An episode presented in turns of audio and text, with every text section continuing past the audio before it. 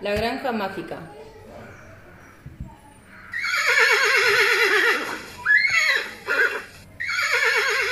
Había una vez un granjero que tenía muchos animales y todos eran sus amigos, la vaca, la burra, el gallo, el perro y el burro. Todos los días iban juntos en el tractor a plantar y cosechar zanahorias. Un día al anochecer,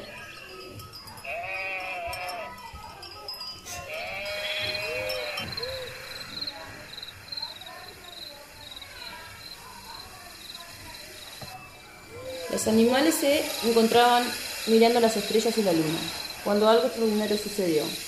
¿Cómo se lo explicaban al granjero?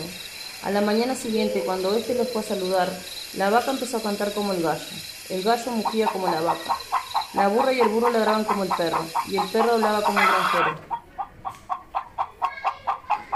El granjero intentaba entender al perro, pero no lograba. ¿Qué fue lo que pasó?